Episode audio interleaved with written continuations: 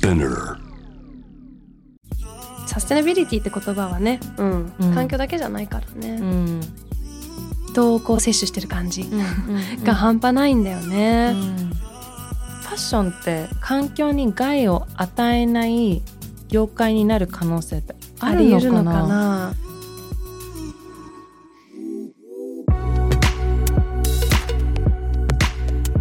Behind the Change 社会に変化をもたらしているリーダーたちの活動の裏にあるモチベーション葛藤取材記事や SNS の文字数内にはまとまらない思いとここだけのお話とは？活動してて本当はどうなの？世の中をベターにするために行動しているゲストとともに綺麗事だけではないリアルな裏話をお届けします。ぜひこのポッドキャストを聞いている皆さんも疑問に思っていることや社会活動についての質問などあれば Behind the Change の公式インスタグラム Behind underbar the underbar change をフォローしてご意見ご相談たくさんいただければと思います。また面白いと感じていただいた方はぜひこちらのポッドキャストを SNS でシェアしたりあと5つ星の評価もお忘れなくよろしくお願いします。Behind the Change モナです。レイです。今日もよろしくお願いします。よろしくお願いします。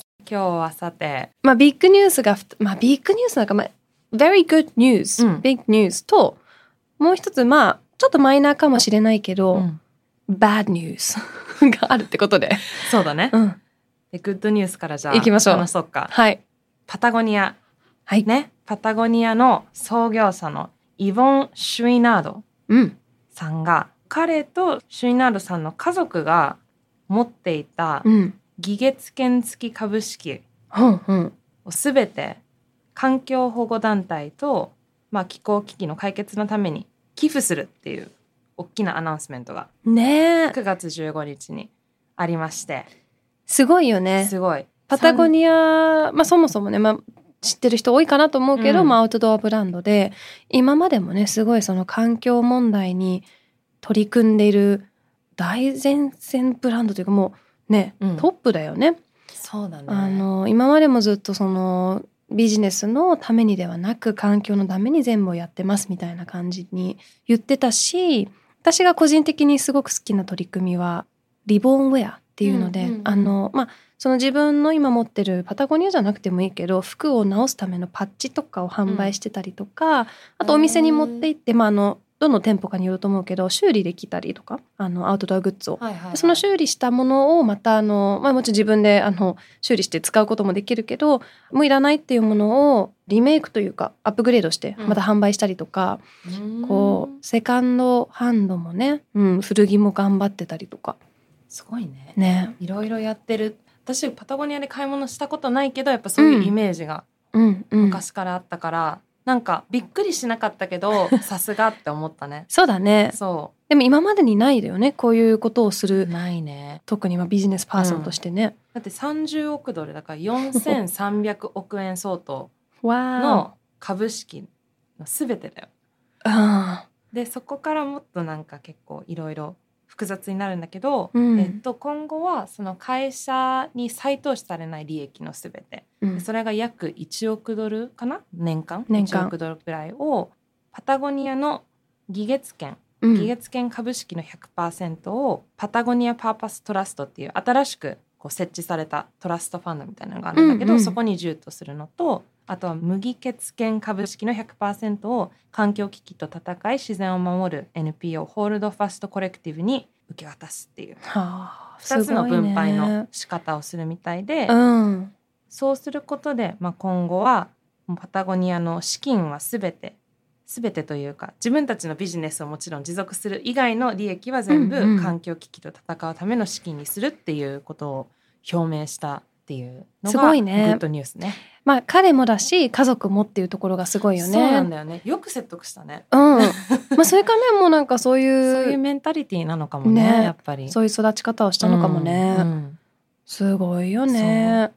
なんかでインタビューの記事でもその取り組みにベストを尽くしてきたつもりだけどやっぱ足りてないっていうふうに思っていたみたいで,、うん。でなんか「フォーブス」のビリオネアのうんリストみたいなのに自分のな名前が載ってたのを見て、あやばいこれ違うわ。っていうのがきっかけでロイヤーそのパタゴニアのロイヤーの人たちうんうんとうん。これどうすればいいの？みどうしたらいいのかなっていうのを何年か議論してもちろんオプションとしては自分がまだ株を持った状態でやるっていう手段とかいろいろあったんだけど、うんうんうん。そうするとやっぱりこうエシカルじゃないっていうかなんかまだ自分が利益をね。そうね。ゲインしてる状態だから、手放すみたいな決断になったみたい。そっうか、ん。まあいろいろ考えた後だったんだね。ね。まあもうおじいさんだしね。ね86 80うん、かな？86とか。うん。そっかそっか。でまああとなんかいろんな記事にね、まあ、いろんなこう取材とかもあるけど、うん。この、まあ、もしパタゴニアを売却してその資金を寄付してたら。だからそのオプションとしてね、まあ別にそうやってこう他の人に受け渡すっていうねそれもあったんだよこともできたけどそうすると、まあ、その新しいオーナーがパタゴニアの価値と従業員を、えー維持できるかは保証できなかったと言ったりとかやっぱりそのその後例えば、うん、上場したらすごい悲惨なことになったとかやっぱこうビジネスをだしそのビジネスのやりたいビジョンをいかに長うんく継続できるかってところなんだろううん。ね。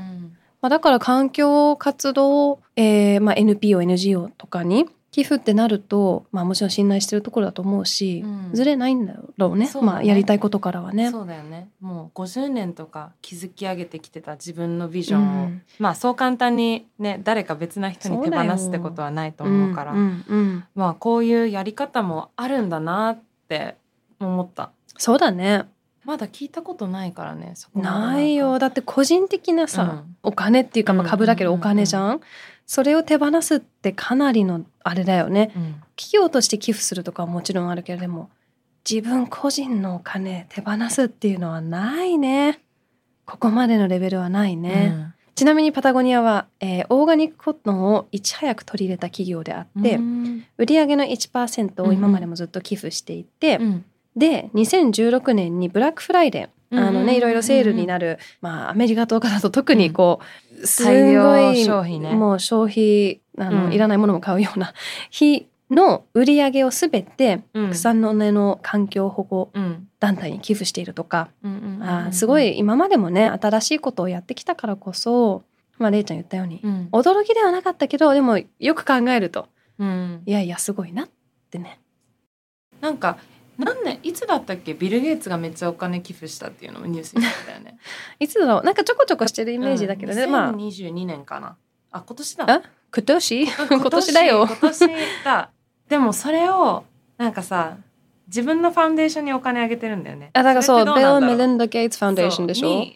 全部あげてるからまあ使い道はねまあ使い道はね。によるけど、うん。うん。ど何を意図してう,、ん。あのファンデーションって何やってるんだっけ？ゲイツのファンデーションいろいろやってると思うんだよね。貧困だったりとか。貧困問題に取り組んでたりとかね。あとうんヘルスケア系にも、かな？投資してるのかな？まあまあまあ、まあいろいろな例話をね。があるんだね。そうね。寄付の例はあるけどねパタゴニアみたいな今回のケースはないと、まあ、今までなかったと、今までなかったと。いうことでね、今日はそのビッグニュースハッピーな方のビッグニュースがそちらです。イボンさんはまあビジネスパーソンでもあるけど、まあ、もちろんその人としても著名人でいらっしゃるのでそういう意味でこうスポークスパーソンというかねやっぱブランドを背負ってる、うんこうイメージパーソンでもあるけどそういう人が中に会社の中にいない場合は外からね外部のある意味 PR の人として人を雇うこともあるもんね。うん、アンバサダー的なね立ち位置でね。よくよく聞く話だよね。セレブだったりとか、うん、著名な人をブランドのプロモーションアンバサダーに立てて、うんうん。なんかキャンペーンを促進させるみたいなのはよくあるう。ん。まあ、手広口告とかもそうだよね。広告のまあ使うモデルとかも、うん。一応そんな感じではあるしね。はい。で、まあそこからこうね、そのバッドニュースに 行きましょうか。行きましょうか。えっと、皆さんが大好きなコートニー・カーダシャンが おう。大好きじゃない。私たちのリスナーそういそうだっけ？全然違うよね。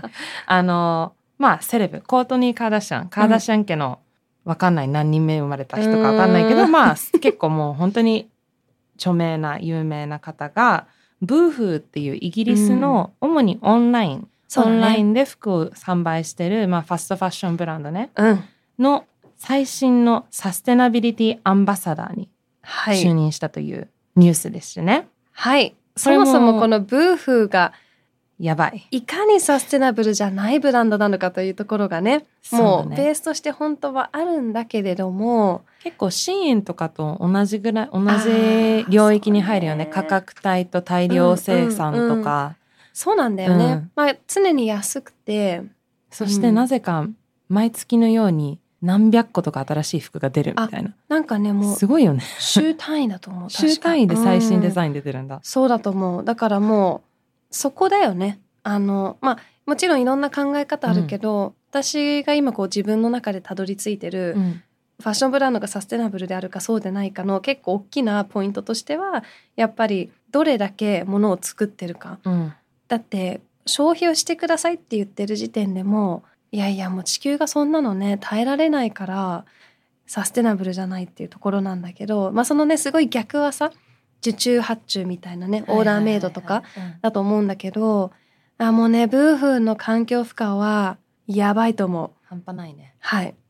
なのにサステナビリティアンバサダーそもそもそういう人、もともとね。ブーフはサステナビリティラインっていうよくファストファッションである 一部の商品がうんうん。例えばオーガニックコットンを使ってるとか一部がリサイクルうん。リサイクルプラスチックで作られてるとか、もう本当に何万着のうちの一部のラインナップがそうなんだよね。それも果たして本当にさそれこそオーガニックってラベルを使うのってなんか規定がないじゃん。あオーガニックって。そうね。まあ、うん、あるけどなんかそんなにこう別にオーガニックっていうまでは自由かな？自由だよね。うん、そうだね。まあ認証取る人ちゃんとしてればね認証取る人多いけど。でも取らないでもできちゃうからそうだね。なんかそもそものじゃあ本当にこれサステナブルな服なのっていうのもなんか担保できてない状態のコレクションとかラインナップが多いんだけど、うんうんうん。今回のそのコートニー・カーダシアンのは58着だよ。コレクション内の。あカプセルコレクション。58だよ。58そんなにいろんなバリエーションがあるんだねまあ、価格が6ドルから100ドルのレンジの T シャツだったりドレスだったりいろいろで全てがサステナブルな素材ででできてるわけじゃないのよ。そりゃそうだよね。あの、何でできてるんだろそうじゃない素材もあれば、うん。まあ、コオーガニックコットン使ってますとかパッケージングはリサイクルプラスチックを使用してますとうか、あ。なんかこうちょくちょく入ってるんだけど基本はサステナブルな何回もいろんな着回しができるよ的な意味でのえ？サステナブルも含んでるらしくて。かなり遠くまで行きましたすっごいね。もう。結構もうそれはさ哲学的なところまで広げたよね。ね。え めっちゃ任せてるよね。買った人に。本当に何回着るかはさいやいやなんかそこで企業の価値は上がらないよね、うん。あなたたち長く着てねって言ったくらいじゃさ。ええまあ今見ててもね。なんかパッと見全然そのサステナビリティってところがこうクリックしたとしてもあまりこう、ん。飛び込んでこない。あれだよね。ちょっとピラって文章書いてあって、うん。まあ、リサイクルされたポリエスター使ってますとか、ねなんかでも、まあ、リサイクルでいいのかっていうかね。うんうん。もちろんしないよりはいい、うん。けどそれで企業イメージを上げようと思ってるの？うん。っていうね。なんかちょっと、うん、そうね。謎な部分だね。ちなみになんかこうコットン使ってるって書いてあるけどオーガニックじゃないのも全然あるね。あるよね、うん、だから本当に蓋開けてみると表面で言ってることと、うん。本当に起きてることが全然こうマッチしてなくって。そうだね。でコートニー・カーダシアンを起用した際になんかコートニーさんが、うん。まあいろいろステートメントを出してたんだけど、うんうん。なんか Boohoo はその excitement とより持続可能なファッションを取り入れたいっていうが願望があって、うんうん。で私のプラットフォームを使用することで結構深刻な問題について会話をするうんプラットフォうんームを提供したいみたいな、あは。んそういう感じなまあメンタリティで関わってるみたい。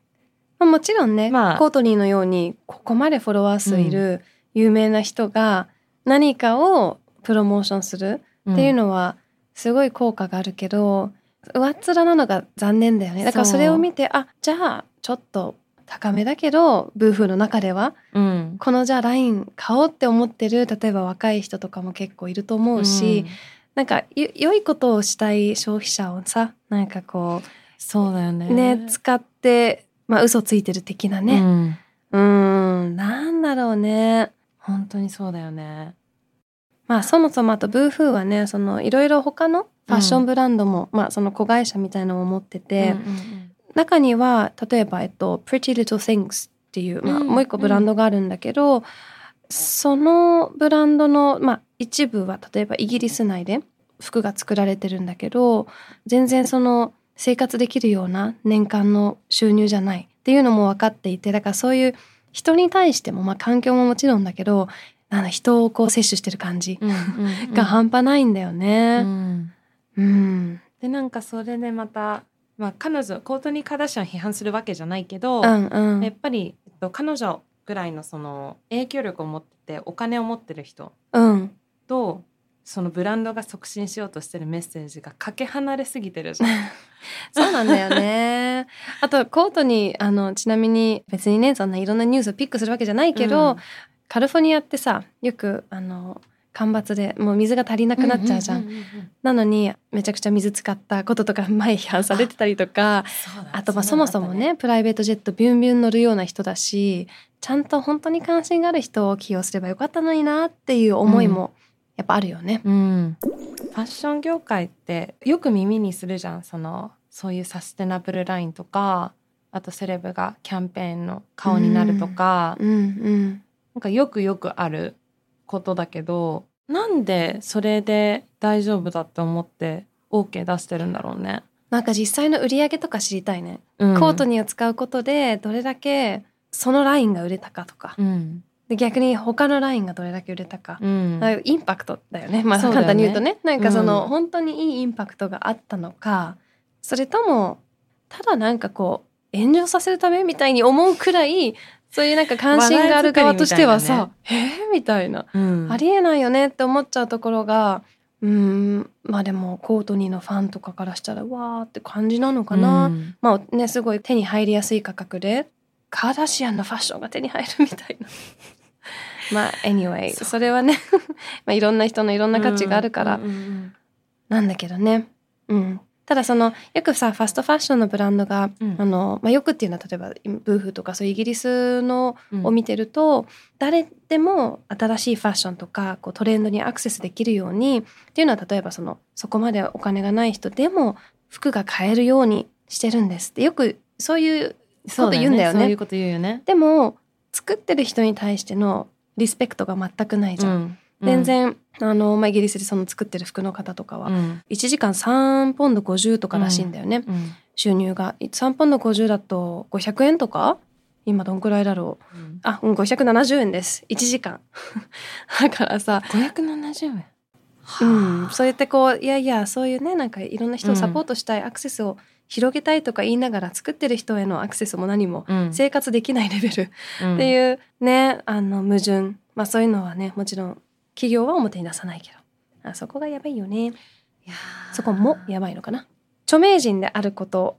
もしかして著名人になると意外と自分のパワーに気づかない部分なもあるのかもしれないけど、うん。結局はね人は人だからさ 自分の人生あってなんか客観的に見るのも難しいかもしれないけどこのグッドニュースバッドニュースの差がさ、うん。もう大きすぎて個人としてうん。儲けたい欲というかね、まあ、コートニーさん例えばその資金をじゃあ寄付するとかならまだしもさ、うん。そんなことはまあそんな話は聞いてないからね。どれだけのお金をもらっ彼女もさもらったってことじゃん。うん。アンバサダーとして出るのもだしこの服デザインしたのも彼女だし、うん。それでもう何千万もらったんだろううんとかね、そうなんだよね。だからそのサステナビリティってやっぱ環境だけじゃなくていろんなところに紐づいてくるじゃん。うんうん。でもそのそこのなんか全部のホリスティックに見ないとうんこういう薄っぺらいものになってしまう。そうだね。包括的にほんサステナビリティって言葉はね、うん。うん。環境だけじゃないからね、うん、どういう人と一緒に仕事するかもめっちゃ大事だよね。めちゃくちゃ大事だよね。うん。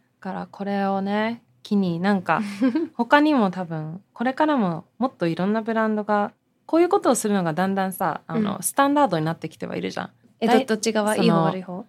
いい方悪い方っていうよりも何らかの形でうん。環境問題を解決しようとしていますって 表明することがスタンダードになっていってでその中でこういい例に近い本もあれば、うん。すごいサーフェスラボに近い本もあるし、うん。でこれからももっともうそれがベースになるなっていく中でなんかどっちを取るか、そうだどっねちによりよるブランドが増えてくるのかなとかね。そうだね。業界にもよるかもしれないけど業界でもファッション。まあパタゴニアもファッションの一部だけどね。だからできなくはないよね。できなくはない。けどそのブランドの利益の構造がどうなってるかによって、できるところがリミットがあるのかな、まあ、ファミリービジネスだったからできたとかねできたこととかね。パタゴニアはもしかして、まあファミリービジネスというか、うん、家族がすごい関わってたからね。からこそ説得できたっていううかさ、ん。上場上場してる企業じゃなかったし、そうだね。でなんかこう外部のねなんか CEO の人がさ入ってその人がじゃあ自分のなんかそういう部分をなんかでそういう権利もないだろうし、うん。全部こう株をね、寄付するとか。まあだから難しいよね。ね。そういう企業がそもそもね条件が同じところがないとは思うけど、うん。まあでもでもでもちょうどね同じタイミングでこの2つのニュースが入ってきたから、おおおお、うん。みたいな感じでねでもブーフはそのこんなタイミングだと思ってなかっただろうね。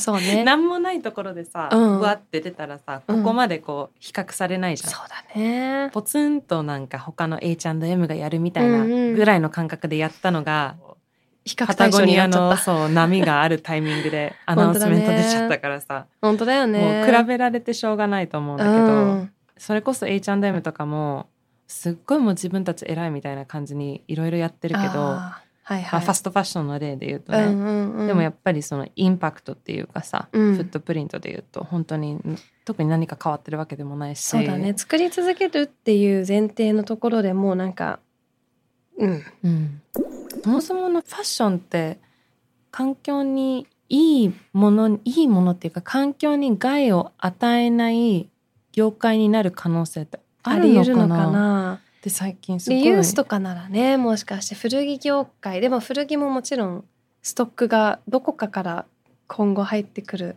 うん、とかでもなんか素材とかはさ期待できるじゃん。そうだね。素材のリサイクルアップサイクルみたいな、うんだからその今あるものをどんどんどんどん使えるようにするみたいな、うん例えばコットンもまた糸にして新しいの作るとかそういうのがね普通になれば、ね。結局もう新しいコットンも作んなくていいかもしれないし、うんポリエステルとかも、うん。まあ、リサイクルプラとかねなんかいろいろあるから、まあ本当は今全部新しいこうバージン素材をやめたとしても絶対大丈夫だと思う。まあ大丈夫も何もうん。ファッションの、ね着る服があるかないかっていう意味ではもちろん世界的には大丈夫なんだけど、まあファッションは楽しみの一つでもあるからね。わかるんだよ。そういうところがこよ、う、うん。うん。自分ももちろんね欲しくなるし、自分の表現としてなんかファッションを使うっていうのがさもう文化になってるからそれをなんかこう捨てるみたいなのって本当に難しいっていうか辛いっていうかうん、もう人に、によっても自分のアイデンティティの中での軸になってるじゃん。そうだよね。ファッションで自うん分を表現するみたいなね、そうだね。から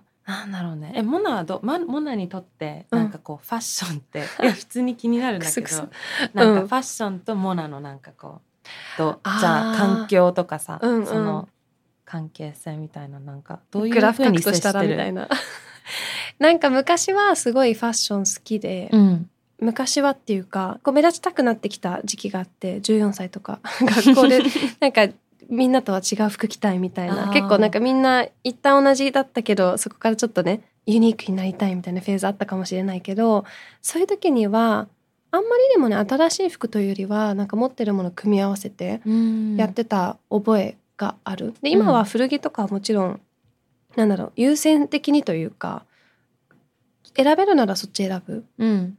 って感じかな。でもなんかそれこそサステナブルなブランドが増えてる、うん。まあ、サステナビリティを歌ってるブランド。あそれなら買ってもいいかなとか思ったりとか、うん選択肢が増えるのは嬉しいけどまあだからといってね消費をどんどん増やしちゃったらまたそれもなんか違うんだろうなってところだよね。うん。うん。だから今はもうあんまりあのそんなになんかこう毎日違うもの着なきゃとかそういうなんか感じのファッション楽しみ方ではないかな。結構買い物する方？しない方だと思う。でも比べようがないけどね。ね。どうれいちゃん？私もうしなくなった、うん。うん。しなくなったかな。でもしなくなったけどれいちゃんに会うたびに絶対同じ服じゃないと思うんだよね。なんかねもらうのよ私の場合。どこから？もらうことが多くて。仕事で一緒に仕事をしたブランドからもらうはいはいはこい。とが今年は多くて、なるほどね。そう。それに関してはどう感じてるの？とっても違和感を感じてます。っていうのもなんかあの断ることももちろんできるんだけど社交辞令っていうかそういう意味での、うん。なんかまだ断れてないケースが多くて。その場で渡されるの？例えばモデルのなんか写真撮影した結構後にみんなでいる中でうんうんうん。あのお選びくださいみたいな感じとか。また呼ばれる？呼ばれてあどうしますか？みたいなね。でもなんか欲しいの私選ん選ぶよ。ーうん欲しいのうんうん選んで、一応何回か来て妹にあげたりとかする。あ妹にあげたりとか、ねうんうんあとはあの古着屋さんでその服をスワップできる古着屋さんとかあるからるね。そういうところに持ってってあの自分がほ欲しい本当に着るやつとスワップする、またはもうそのままドネートするとか。だからそこ難しいよね、なんかうんだから。最後の最後の出口がやっぱりまだそ自分が納得するものがない、ううん。寄付って言っても調べても調べてもやっぱりなんかこう本当かなってところで終わって、うん。まあ信頼するしかないなっていう、そうなんだよね、まあ、団体とかそういうイベントとかね。そうなかなか100%は分かんないからずっと家に置いてたものもあるけど、うん。もう本当にさすがに着ないわっていうのはね寄付とかして本当に誰かがどっかで来てくれたらいい来てくれたらなって思うんだよね。感じで終わっちゃうんだよね。うん、願ってる来てくれてることを。そう。それこそフリーマーケットとかもさいい機会だなと思うんだよね。最近行ってないわ。なんかないよね。ないね。うん、だ はい。からまあいろいろねファッション人それぞれうん。関わり方があるけどそうだね。まあ今日はねアウトドアブランドというまあファッションのまあちょっとねまた別のカテゴリーかもしれないけど、うんビジネスとしていろんなことができる中インフルエンスがある中影響力があるところでどう動くか大事だねっていう話でしたね。話。雑。雑なまとめになっちゃったけど。でもねなんか日本での事例とかもねもしなんかリスナーの皆さん知ってたりとかしたり。そうすごく知らなく知らないから、ね、なんサステナか知ってビリティに関るするあれは特に人がいたら情報を教えてください。教えてください。勉強したいです、お願いします。というということで。はい。モナです。レイです。ででした？ありがとうございます。ありがとうございます このポッドキャストはスピナーのほか Spotify や Apple Podcast、Google Podcast などで聞くことができます。最新情報は Behind the Change の公式インスタグラム Behind underbar the underbar change で発信していますのでこの番組と合わせてぜひフォローお願いいたします。ノイハウスモナでした。See you next time!